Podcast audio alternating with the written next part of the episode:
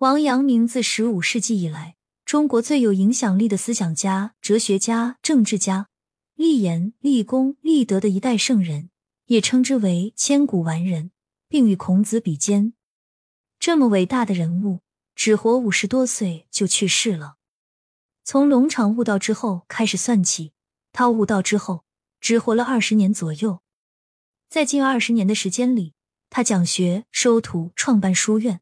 还有立正功，其人生走向了新的巅峰。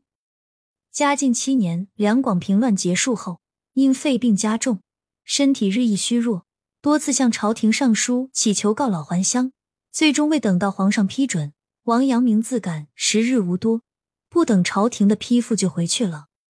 在《王阳明大传》中，关于他临终前的记载：一五二八年阴历十一月二十八日夜，王阳明从一个美丽出奇的梦中醒来。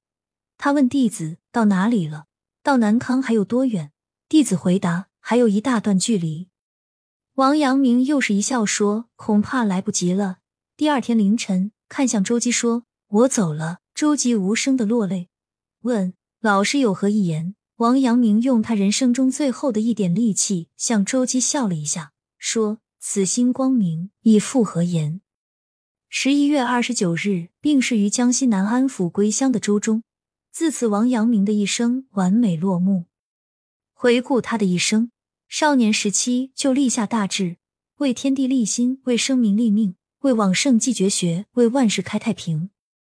初入仕途，被人陷害，贬到龙场三年，尝尽人间之苦，身心大受打击，却也再次悟道。而后屡次得志，名震天下。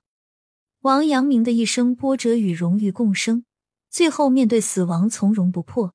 一生辛勤的付出，为百姓和国家鞠躬尽瘁。短短八字，此心光明，亦复何言？正是王阳明一生贯彻心学，致良知，知行合一，留给世人最宝贵的智慧。非常感谢您的收听，欢迎您一起来学习一代圣人王阳明的智慧。欢迎订阅、点赞、评论，与我进行互动哟。我们下一集再见。